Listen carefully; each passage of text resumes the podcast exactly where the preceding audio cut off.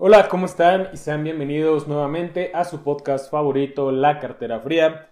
Yo soy Emilio Braune y como cada semana me encuentro con mi buen amigo Carlos Estrada. ¿Cómo estás, Carlos? Me encuentro muy muy bien, feliz de estar aquí de nuevo. Y algo muy interesante de, esta nueva, de este nuevo episodio del portafolio es que ya hemos aportado 20 mil pesos cada uno, ya son mil dólares prácticamente cada uno.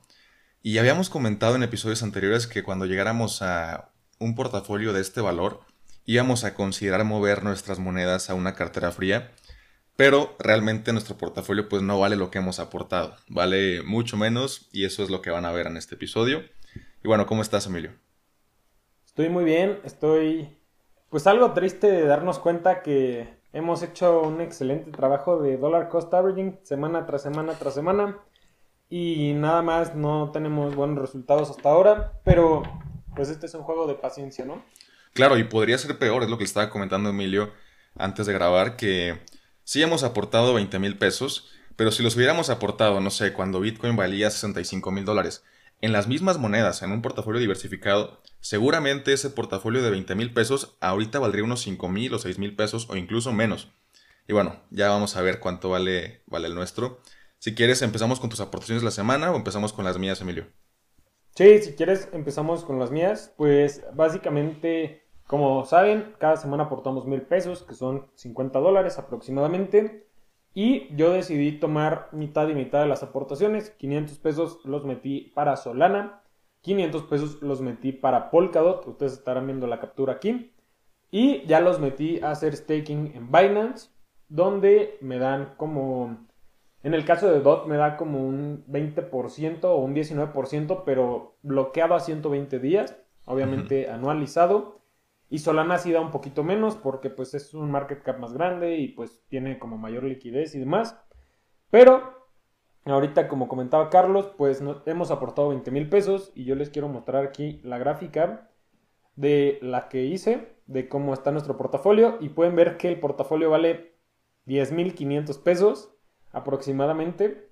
O sea, hemos, tengo una minusvalía de 9.500 pesos, casi casi el 50%. Sí, y pueden ver aquí lo que tenemos, ¿no? Bitcoin, Ethereum, Polkadot, AVAX, Moonbeam, Solana, XRP bien poquito, NFT Worlds, Moonriver y, y BNB. Y aquí pueden ver cómo tenemos los porcentajes que por primera vez les estoy enseñando después de varias semanas. Entonces, pues tenemos 17 puntos de Bitcoin, 14.5 de Ethereum, 13.1 de Polkadot, 6.5 de Avalanche, 7.6 de Moonbeam, 16.1 de Solana, 4.3 de XRP, NFT Worlds 1.2, Moonriver 10.9 y BNB 8.5. Entonces, de lo que estábamos platicando Carlos y yo hace ratito, pues ya estoy más diversificado que él incluso. Sí, así es. Al inicio, de, al inicio de la competencia, cuando Emilio se quedaba nada más en Bitso, pues tenías casi que todo en Bitcoin y Ethereum, ¿no? Era muy poco lo que metías a otras altcoins como Chainlink, como Maker y, demás. Axie Infinity. Axie Infinity, ajá. Y yo era el que tenía un montón de, monedas diferentes. Ahora ya me estoy centrando un poquito más en seis que son mis favoritas, eh, que son Bitcoin, Ethereum, Polkadot, Kusama, este, Avalanche y Moonriver, básicamente. Es lo que está más concentrado en mi portafolio. Y les voy a mostrar, les voy a compartir pantalla. Esta semana lo que hice fue... Em, aquí lo estarán viendo. Lo que hice fue comprar de los mil pesos 500 a Bitcoin porque nos encontramos en un mercado pues muy volátil. Eh, yo todavía no tengo la certeza de que estemos en el suelo del mercado y seguimos cayendo, pues quiero tener Bitcoin para que mi portafolio no sufra tanto, ¿no?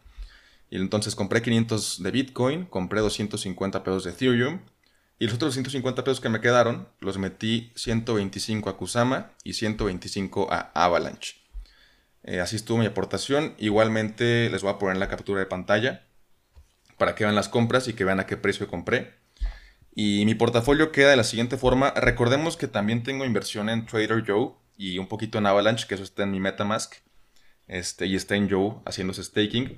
Pero eso vale como unos 14, 15 dólares. Y si lo sumamos con lo que tengo aquí, son como unos 500, bueno, eran 514 hace algunos minutos, ya bajó poquito, pero considerando que son 514, em, mi portafolio vale 10.317 pesos. Estoy 200 pesos abajo del de Emilio sigo estando por debajo.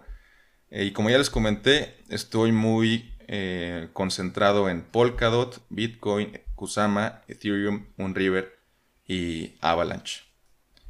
Que ya Secret lo superó en estos minutos que, estuvimos platicando. Pero bueno, eh, de Polkadot tengo 21.64%, que son 10.33 tokens. De Bitcoin tengo 19.39%, que son casi 100 dólares.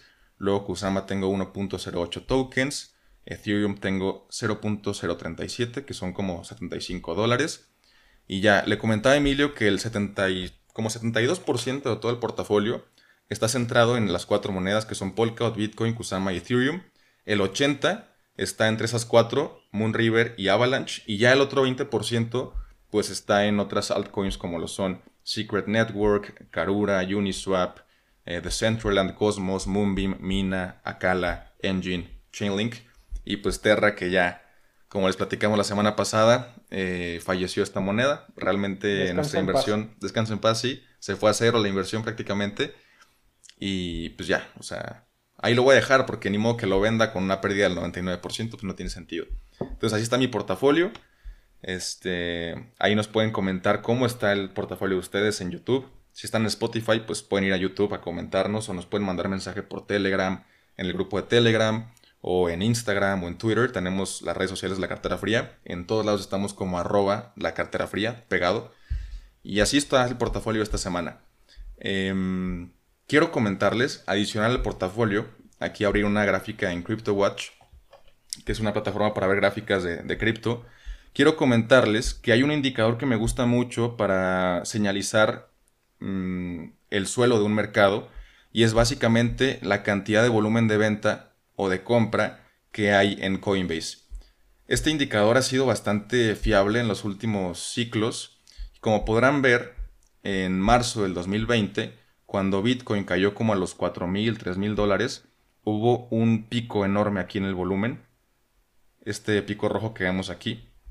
Igualmente, cuando Bitcoin cayó de los 60.000 a los 30, hubo otro pico que señalizó ese suelo de mercado. Como podrán ver, desde que hubo ese pico de volumen, realmente caímos poquitito más, pero lo que siguió fue pura subida. Igualmente acá en el 2020 caímos y lo que siguió fue pura subida. Y en este momento, 2022, que estamos en, en mayo de 2022, tenemos un volumen bastante alto en la gráfica semanal no tan alto como en ocasiones pasadas, pero podría señalizar un suelo de este mercado y que sigamos con una tendencia alcista, pero todo depende de lo que ocurra en el mercado de la bolsa de valores. Si el S&P 500 da un reversal este, hacia, hacia arriba, hacia la alza, pues seguramente Bitcoin también lo va a hacer, pero si vemos que el S&P 500 sigue cayendo, tal vez sigamos con una tendencia pues lateral o bajista y veamos una vela con un volumen mucho más alto que esta, que ahora sí señale el suelo del mercado.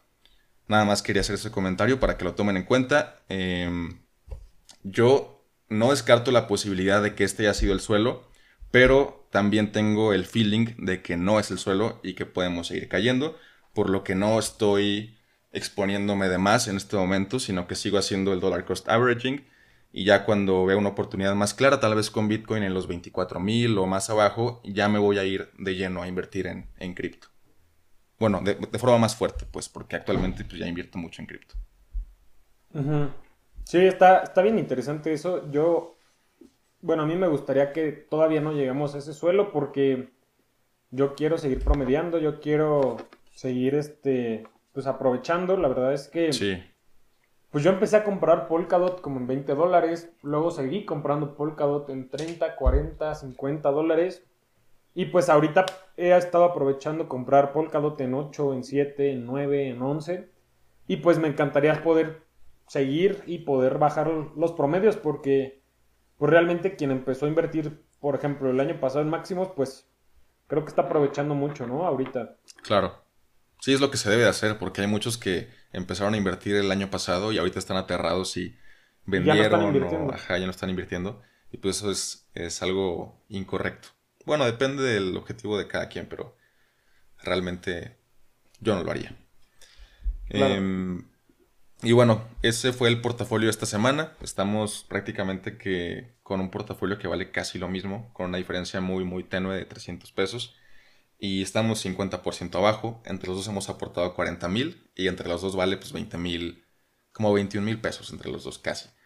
Y la buena noticia eh, es que, pues como ya lo comentaste Emilio, estamos comprando a precios muy bajos y yo creo que en el caso de que caigamos más, no va a ser una caída tan, tan brutal como la que vimos de los 60 a este punto. O sea, va a ser una caída tal vez un poco más, más relajada.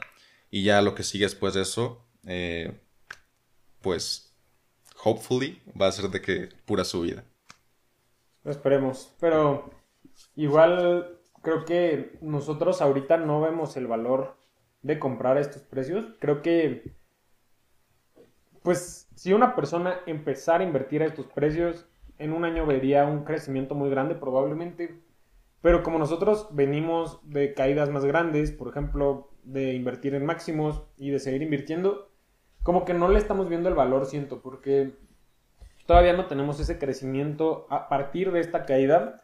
Y creo que ahí es cuando veremos que si Polkadot regresa a 50 dólares o rompe su máximo, imagínate los que compraron en 7 dólares en esta corrección. O sea, de verdad que creo que muchas personas todavía no se lo esperan. No sé, siento que Va a estar muy interesante. Sí, incluso comprar en 10 Polkadot o más arriba. O sea, yo sí creo que, que Polkadot tiene la capacidad de llegar a valer muchísimo. Siento que es como Ethereum. Por ejemplo, Ethereum hace menos de 3 años estaba en 80 dólares.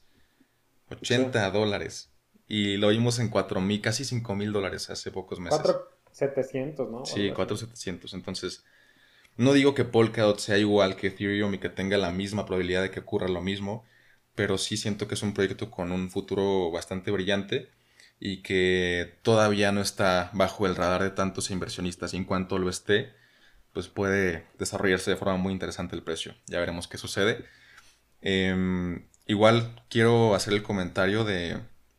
Este, le, recomendamos que vean los episodios de, del podcast que hemos grabado las semanas pasadas. Bueno, yo siento que casi no han tenido reproducciones las, los podcasts con invitados.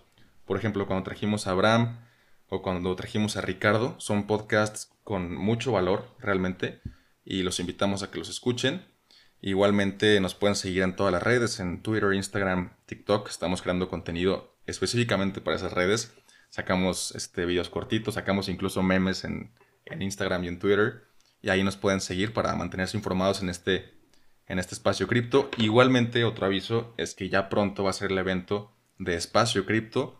Vamos a asistir, Emilio y yo. Y si están por allá, por Ciudad de México, pueden dar la vuelta y pues ahí platicamos. Nos echamos unas cripto cheves. Unas cripto Es el 28 de mayo, ¿no? Sí, 28 de mayo.